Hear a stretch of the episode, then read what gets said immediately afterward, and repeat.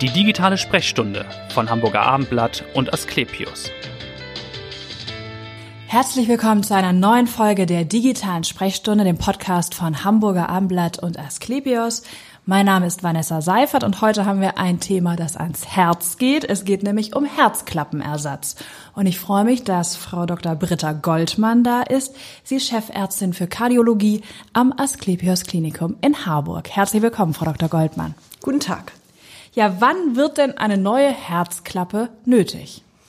Also neue Herzklappen werden immer dann nötig, wenn die alten Herzklappen nicht mehr funktionieren. Ja. Das ist sehr pauschal und ähm, da muss man zwei Zustände auseinanderhalten. Zum einen ein ganz akutes Problem, wenn aufgrund einer Entzündung oder eines Herzinfarktes zum Beispiel etwas sich an der Herzklappe abspielt.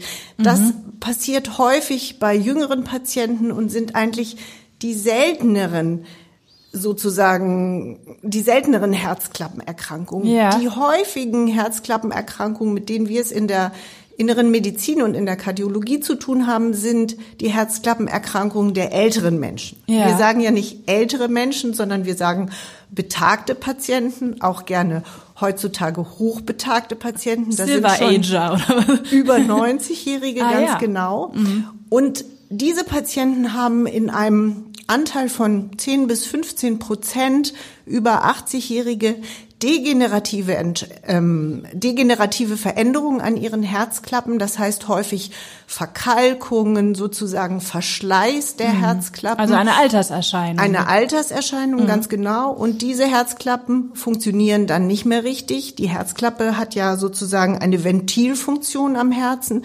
Sie muss die verschiedenen Herzhöhlen gegen die anderen abdichten, damit das Blut in der richtigen Richtung fließt.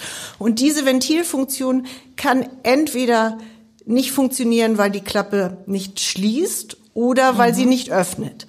Und das nicht Öffnen der Schlagaderklappe ist sozusagen die häufigste Herzklappenerkrankung des älteren Menschen und die Undichtigkeit der Klappe zwischen der Vorkammer und der Hauptkammer im linken Herzen, das ist die sogenannte Mitralklappe, ist ja. die zweithäufigste Erkrankung. Dieses ist wie gesagt, in so einer Häufigkeit von so 10 bis 15 Prozent der betagten Patienten. Und das sind häufig chronische Erkrankungen, ja. die sich über lange, lange Jahre entwickeln. Mhm. Und die Patienten kommen immer bis zu einem gewissen Zeitpunkt mit ihrer Erkrankung klar, weil es langsam vor sich geht. Ja. Und dann kommt der Punkt, wo praktisch Symptome auftreten, ja. wo der Patient sich schlecht fühlt, krank ist und je nachdem, welche Herzklappe betroffen ist, dann verschiedene Symptome aufweist. Und dann ist die Zeit, dass man behandeln muss und meistens, dass man auch dann mit Medikamenten nicht mehr weiterkommt. Das heißt, Sie haben schon gesagt, dann treten nach einer gewissen Zeit, es dauert eben bei diesen sozusagen Verschleißerscheinungen, kann man ja sagen, bis die dann sichtbar werden oder spürbar werden, dauert es. Aber was merkt der Patient dann? Ist es diese Luftnot, die oft beschrieben wird oder ich glaube auch diese Ohnmacht, Synkope ist ja, glaube ich, ein Symptom, das schon mal auftauchen kann. Also wenn die Schlagaderklappe sich zu doll verengt, dann kann man sich das ganz plastisch vorstellen. Da muss ja das Blut das frische, sauerstoffreiche Blut aus dem Herzen muss durch dieses Ventil in die Schlagader, um dann die Organe mit dem lebenswichtigen, sauerstoffreichen Blut zu versorgen. Wenn das Loch zu eng ist, dann muss das Herz sozusagen das ganze Blut durch diese sehr enge Öffnung, die ist normalerweise bis zu vier Quadratzentimeter groß und bei einer kritischen Einengung der Herzklappe ist sie unter 0,7 Quadratzentimeter. Oha, also, also das ist ein deutlicher Unterschied. Ja. Nur noch wie ein Nadelöhr. Mhm. Und dass das Blut dann in besonderen Situationen praktisch dort nicht mehr ausreichend durchkommt, um den Körper mit Sauerstoff zu versorgen, das kann man sich gut vorstellen. Und ich sage immer dem Patienten, das Organ, was am nächsten dran ist am Herzen, ist der Kopf. Und wenn dort kein Blut mehr ankommt, dann hat man eine Ohnmacht oder mhm. Synkope, wie das in der, im Fachjargon heißt. Luftnot zum Beispiel unter Belastung, dass man nicht richtig durchatmen ja. kann, dass man sich schwach fühlt, die Treppe nicht mehr hochkommt, schwindlig wird. Das sind auch alles Symptome und Vorboten. Wenn jetzt die Klappe im linken Herzen zwischen Vorhof und Kammer betroffen ist, die wird in der Regel nicht verengt, sondern die ist undicht, eine mhm. Undichtigkeit der Klappe. Auch das ist ein sehr chronischer Zustand und die Patienten haben eher eine belastungsabhängige Luftnot und diese typischen für den Patienten mit Herzschwäche eigentlich praktisch schon stigmatisierenden Zeichen der Wassereinlagerung im Körper. Das heißt, man kriegt sehr dicke Beine, das Wasser sackt ab, manchmal auch in den Bauch ja. und wird auch extrem kurzatmig, weil auch Blut sich im Lungenkreislauf staut. Mhm. Sie haben ja schon gesagt, also das sind die Symptome, mit denen kommt man dann zu Ihnen. Dann ist ja die Frage, wie diagnostizieren Sie? Was wird dann gemacht, wenn jemand kommt? Also ich bin ja schon ein bisschen länger in der Kardiologie und sozusagen früher, wir haben immer gelernt, als erstes nimmt man das Stethoskop, das Hörrohr und horcht das Herz ab. Diese beiden Herzfehler, die ich beschrieben habe, also die verengte Aortenklappe oder die undichte Mitralklappe, machen einen typischen Befund, den man mit dem Stethoskop hört. Und der Hausarzt, der die Patienten gut ja. kennt, der verfolgt auch solche Herzgeräusche, wie wir das nennen, häufig über Jahre und die können dann auch lauter und kräftiger werden, wenn der Herzfehler mehr ausgeprägt Wie klingt wird. das dann? Was, was hört man dann, wenn Sie sagen, das kann ich dann schon differenzieren? Also man, man, man hört ein rauschendes Geräusch. Das ist steigt, man steigt zu sehr in die Diagnostik ein, wenn ich das Ihnen erkläre. Ja, aber das aber ist ganz rauscht. typisch. Ja. Man kann auch eigentlich, wenn man etwas geübt ist, unterscheiden, von welcher Herzklappe das Geräusch kommt und um welchen Herzfehler es sich handelt. Okay. Gut, das Ganze wird dann natürlich untermauert mit diagnostischen Maßnahmen mhm. und das Wichtigste ist eigentlich das Herzultraschall, die Echokardiographie. Ja.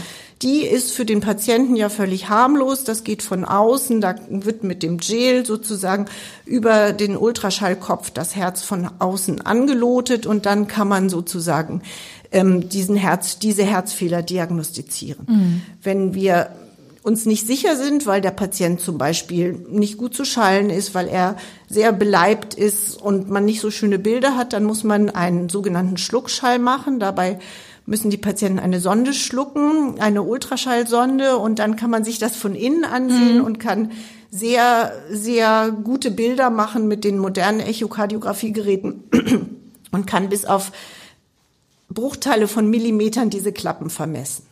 Sind denn Männer und Frauen gleichermaßen betroffen bei Herzerkrankungen oder sehen Sie da Unterschiede? Also es gibt Männer und Frauen, sagen wir hinsichtlich der Klappenerkrankung gibt es keine großen Unterschiede. Mhm. Es gibt andere Herzerkrankungen, zum Beispiel die koronare Herzerkrankung, das Auftreten von Herzinfarkten oder auch die Verkalkung der Gefäße, das ja. ist sozusagen bei Männern und Frauen etwas unterschiedlich. Das wird unterschiedlich wahrgenommen und prägt sich in unterschiedlichen Altersgruppen aus. Bei den Frauen, die Frauen sind eher älter, wenn sie betroffen sind.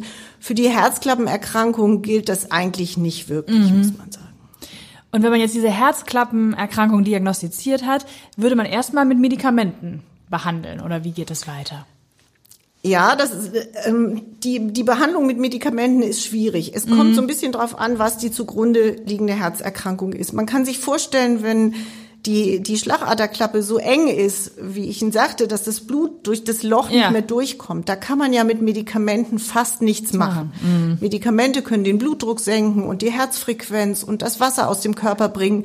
Aber deswegen kommt, kommt nicht mehr die, Blut wird die Öffnung durch. nicht das größer. Heißt, ja. Diese eingeengte Aortenklappe kann man eigentlich nur praktisch mechanisch behandeln. Ist das eigentlich die sogenannte äh, Stenose? Ist das genau. das? Stenose genau. heißt Einengung sozusagen ja. Mhm. zu Deutsch.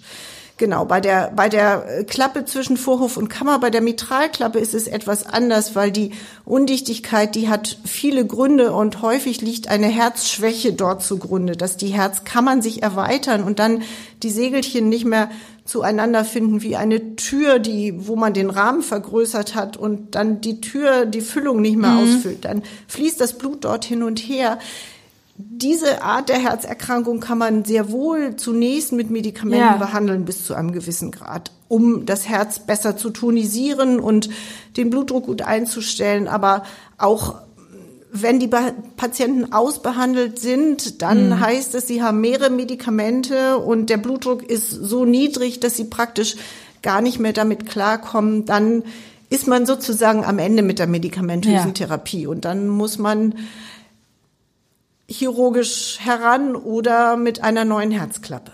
Genau, das wäre jetzt die Frage, wie es dann eben weitergeht, wenn die Medikamente nicht mehr reichen. Welche Möglichkeiten hat man dann? Also sozusagen einen herzchirurgischen Eingriff, ne, ganz klassisch, oder auch einen minimalinvasiven Eingriff, oder? Genau, eigentlich ähm, sind die Herzklappeneingriffe über viele, viele Jahre die Dom Domäne der Herzchirurgie mhm.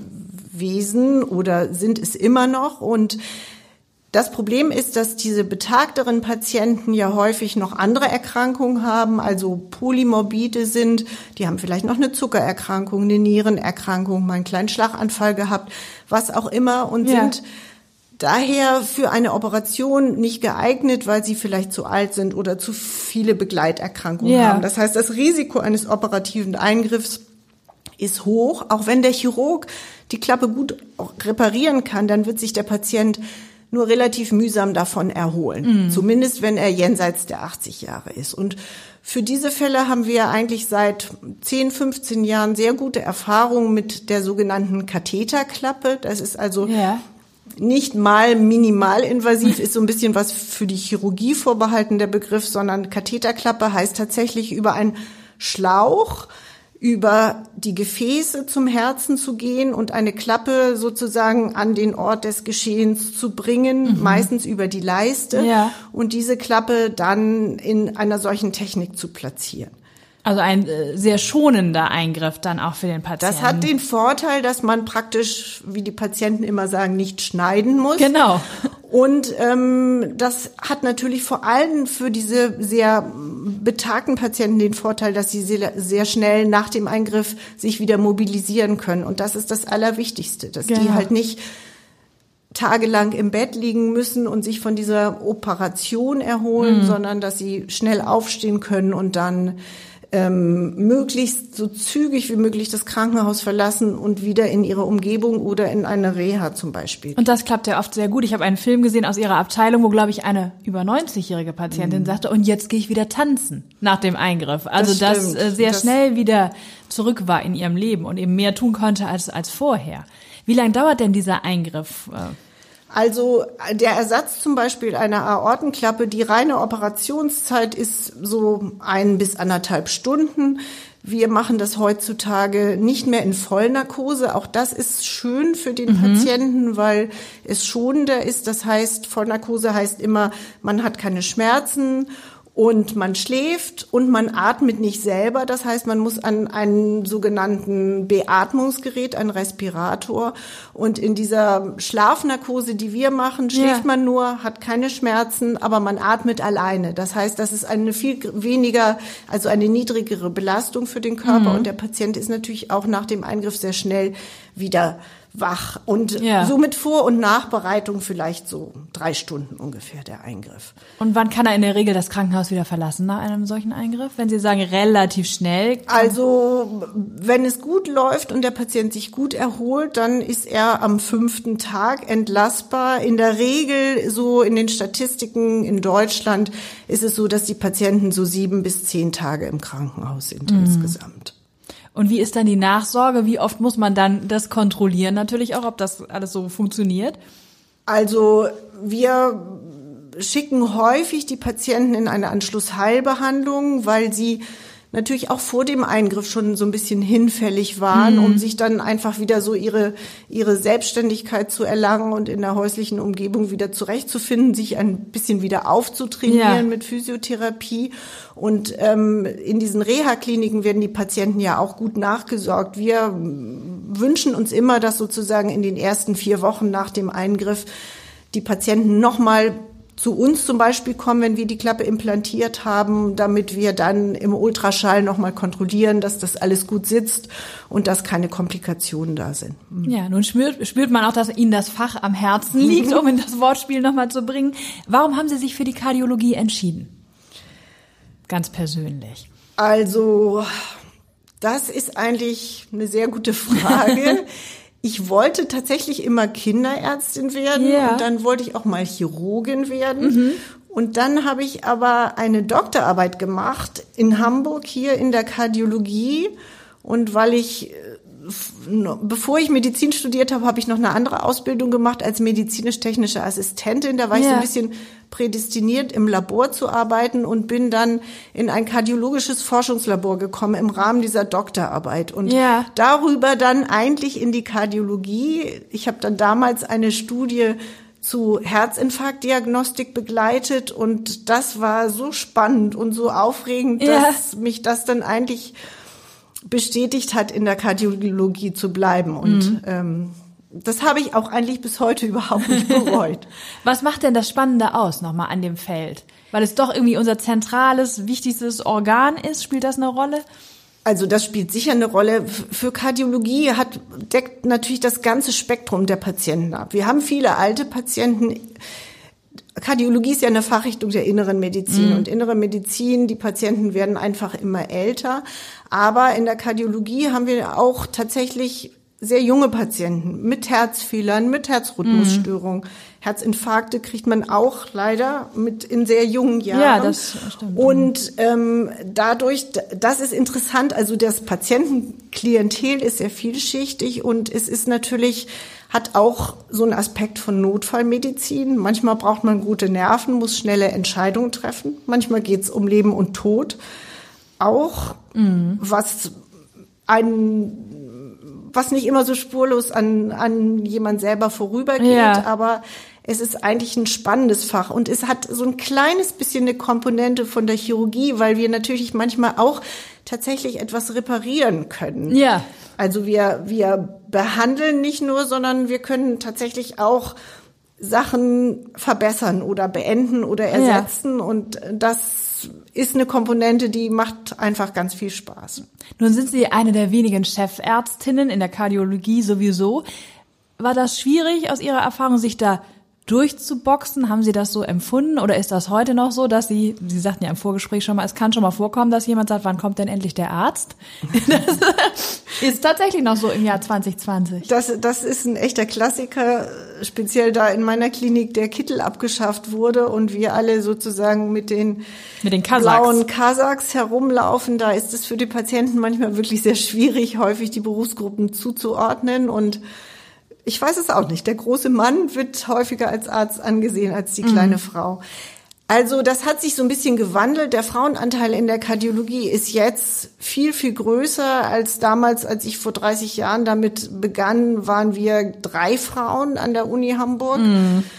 Ähm, und jetzt muss man sagen, in meiner Klinik ist der Frauenanteil 50 Prozent und gerade so die, der Anteil der interventionellen Kardiologie, also das, was mit Not Notfallmedizin zu tun hat, auch das Ganze, was mit Katheterlabortechniken, sich der Strahlung aussetzen, in Röntgenschürzen sein, diese Eingriffe machen, das ist etwas, wo die Frauen immer noch in der Minderzahl sind, muss man sagen, und ähm,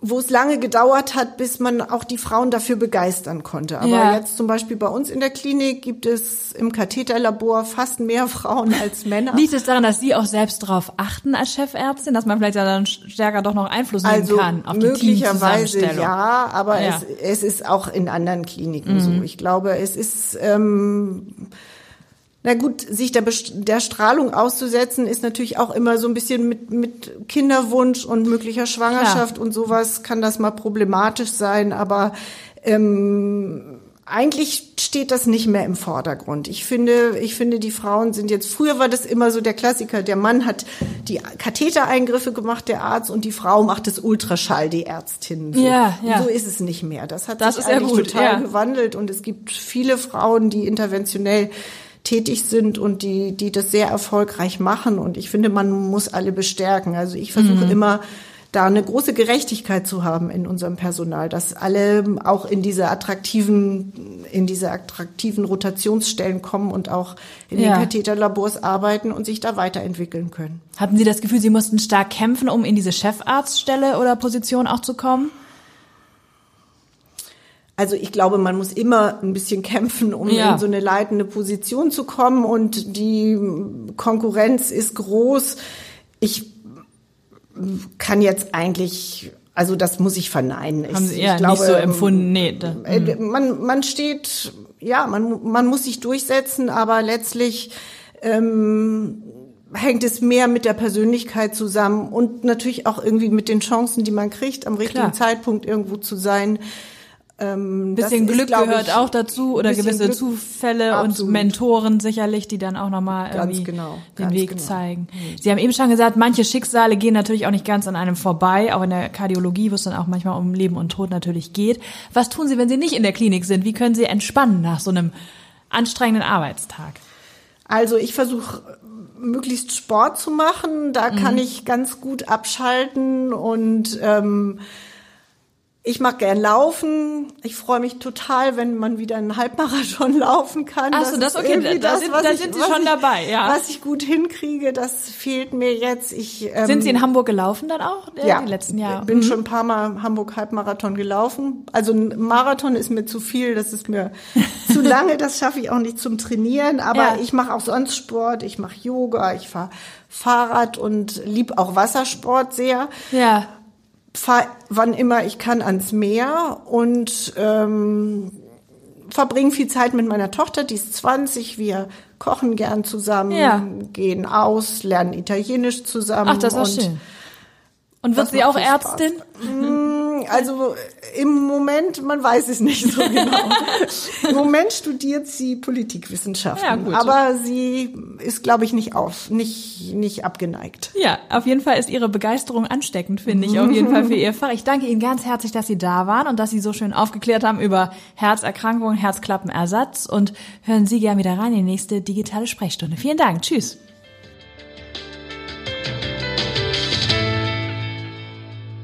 Weitere Podcasts vom Hamburger Abendblatt finden Sie auf abendblatt.de slash podcast.